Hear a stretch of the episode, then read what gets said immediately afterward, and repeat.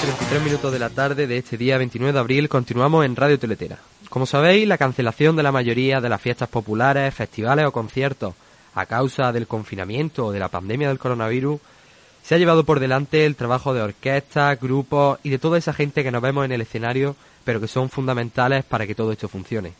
Por esta fecha estaría a punto de arrancar la temporada, pero ahora no saben si van a trabajar en todo lo que queda de año. Por eso estamos hoy aquí con Juan Luis Navarro, de Aspect Management para hablar un poco de esta situación. ¿Qué tal? ¿Cómo está llevando la cuarentena? Muy buena, Guillermo. ¿Qué tal? Pues aquí vamos, confinados. ¿Eres de los que ha podido salir un poco a la calle? Eh, solo por las necesidades eh, básicas, yo creo que como, todos, ¿no? Al supermercado y, poquito más, ¿no? intentando pues salir lo, lo menos posible. Bueno, ya va quedando menos. Yo quería preguntarte primero de todo, ayer vimos que hablaba el gobierno, aunque el gobierno todavía está un poco ambiguo, ¿tú crees que podrá haber algún tipo de evento este verano? Bueno, pues sí es verdad que hay mucha ambigüedad ahora mismo, ¿no? Por las fases que marcaron ayer con la desescalada. Pues vamos, a priori, a partir del 25 de mayo, eh, supuestamente eh, se irán pudiendo hacer alguna cosita, ¿no? En recintos de interior, o sea, tipo teatro, tipo tal, pero con aforos muy reducidos que no van a llegar al, o sea, un 30% o 30 personas de máximo. Entonces, mm, no es viable en, los aforos eh, cerrados. Y un, aforo de 200 personas en el exterior que creo que bueno a este pues sí podemos ir haciendo alguna cosita así. Aún así, yo creo que cada ayuntamiento y cada promotor pues tendrá que poner sus normas y va a depender mucho de, la psicosis que, tenga cada uno. Porque estamos hablando de que vuestra temporada empieza ahora ya, ¿no? A finales de mayo, principios de junio, ya estamos empezando con orquestas, grupos, conciertos. Sí, realmente, una, agencia como nosotros realmente no, no paramos, ¿no? Lo que pasa es que eh, estás todo el año, pero sí es verdad que la parte fuerte eh, pues está desde mm, abril, mayo hasta septiembre, octubre, ¿no? Que es cuando pues comienzan pues todas las fiestas de la, mayoría de los pueblos de España y es donde, donde está casi, todos los actos culturales, ¿no? Y eh, suponemos, suponemos que podremos ir salvando alguna cosita, pero, pero bueno, no sabemos si la temporada entera se va a salvar. Yo quiero ser optimista por unas partes y por otras la realidad pues me dice otra cosa.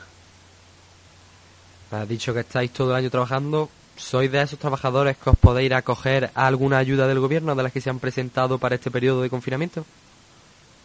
Bueno, pues nosotros como autónomos, que somos, vamos, sí tenemos una ayuda. Lo que pasa es que la ayuda también, te explico, o sea, nosotros no ha habido una ayuda por cese de actividad, porque hemos tenido que parar en seco, como muchísima gente en este país. Y tenemos una ayuda, que en nuestro caso es de 715 euros. Esos 715 euros eh, tienes que quitarle que no hay una baja mm, como autónomo, entonces con lo cual el recibo de autónomo te lo siguen cobrando, en torno a los 300 euros, 293 euros, que te quitan, con lo cual nuestra ayuda eh, está haciendo pues esos 400 euros que hay de pico y que bueno, vamos a ver qué ocurre si te devuelven los recibos que has pagado, no te los devuelven o, cómo va saliendo. En fin, luego también pues ahí te puede acoger ahí unos, créditos ICO que bueno, que puedes solicitar, que, son préstamos a bajo interés, pero que no dejan de ser préstamos. ¿Te parece? Hablamos un poco más de los festivales, porque vosotros ya teníais cosas contratadas antes de que llegara esto, ¿no? Pues sí, sinceramente nosotros la temporada está muy planificada. Tenía muchas cosas hechas y bueno, nosotros dejamos de trabajar el 7 de marzo y, tanto para marzo como para abril teníamos ya muchas historias, muchos festivales preparados, muchas actuaciones, que eso pues al pararse en seco pues, ha, generado mucho quebradero de cabeza y, y muchos problemas.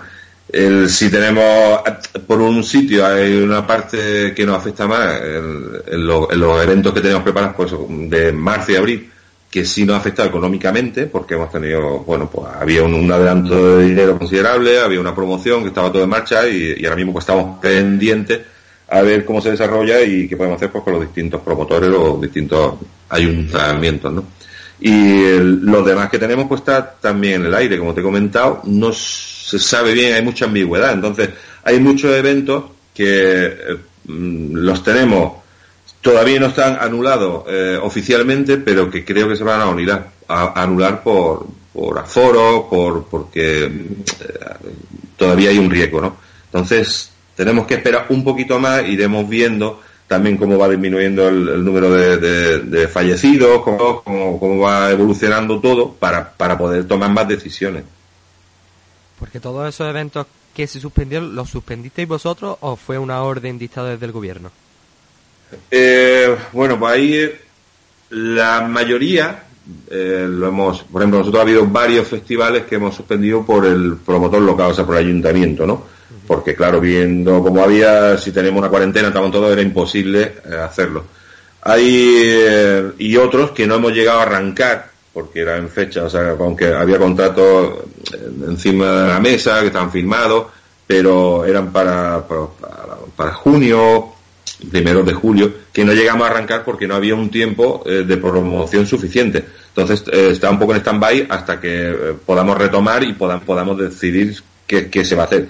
La orden del gobierno va llegando poco a poco y, por semanas prácticamente. Entonces hay muchos festivales que aún, que sabemos que van a estar suspendidos, macrofestivales, pero que todavía no se ha hecho oficial. A partir de ayer ya sabemos que hasta mínimo el, el, el 8 de junio eh, no va a haber cierta normalidad, pero aún así no vamos a llegar a los aforos que se, mueven con, un, con un festival de esto, entonces, entonces se va a anular, pero no lo anulan hasta que no el gobierno es el que tiene que dar la orden directa para, para que los festivales anulen. Mientras tanto seguirán anunciando, no anunciando porque no están anunciando mucho, pero sí seguirán manteniendo bueno pues ese cartel y, y ya ver qué ocurre después y esos festivales que pueda acabar pasando, que se aplacen a otra fecha o que directamente queden suspendidos y ya vuelvan el año que viene.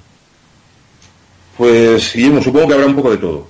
Eh, habrá festivales que no, no podrán, que tendrán que cancelar directamente y que y, hacer una nueva edición, eh, tendrán que ver la edición del año siguiente. Y habrá, habrá festivales que a lo mejor los pueden mover a otra fecha pero todo va a depender de la evolución mm, que tengamos, de cómo vayamos llevando el confinamiento y de eh, la, nueva normalidad, ¿no? Como nos dice el gobierno, que no tenemos claro qué es, pues nos vaya, nos vaya guiando. Y continuando con estos grandes festivales, en el tema de las entradas de la gente que ya las tiene compradas, que las compró por ejemplo estos grandes festivales, pues empiezan ya a hacer ofertas en octubre. ¿Esa entrada se va a devolver el dinero? ¿Se va a hacer como un vale canjeable para otro tipo de festival? ¿Cómo funciona esto? Yo ahí supongo que no va a haber ningún problema, ¿no? aunque los festivales todavía no hayan anunciado que si suspenden o aplazan o están tan pendientes como ya te he dicho lo del gobierno, con el público no va a haber problema. En el momento que se decida algo, o bien devolverán la entrada íntegra o bien pondrán otra fecha y en caso de que el público no pueda ir esa fecha, pues le devolverán. O sea, esa entrada valdrá para cuando se celebre el festival. Y en caso de no poder ir, pues le devolverán su dinero sin ningún tipo de problema. Eso no, me cabe la menor duda. Yo antes de finalizar me gustaría preguntarte si tú crees que esto podrá volver a una cierta normalidad antes de la vacuna o es casi imposible.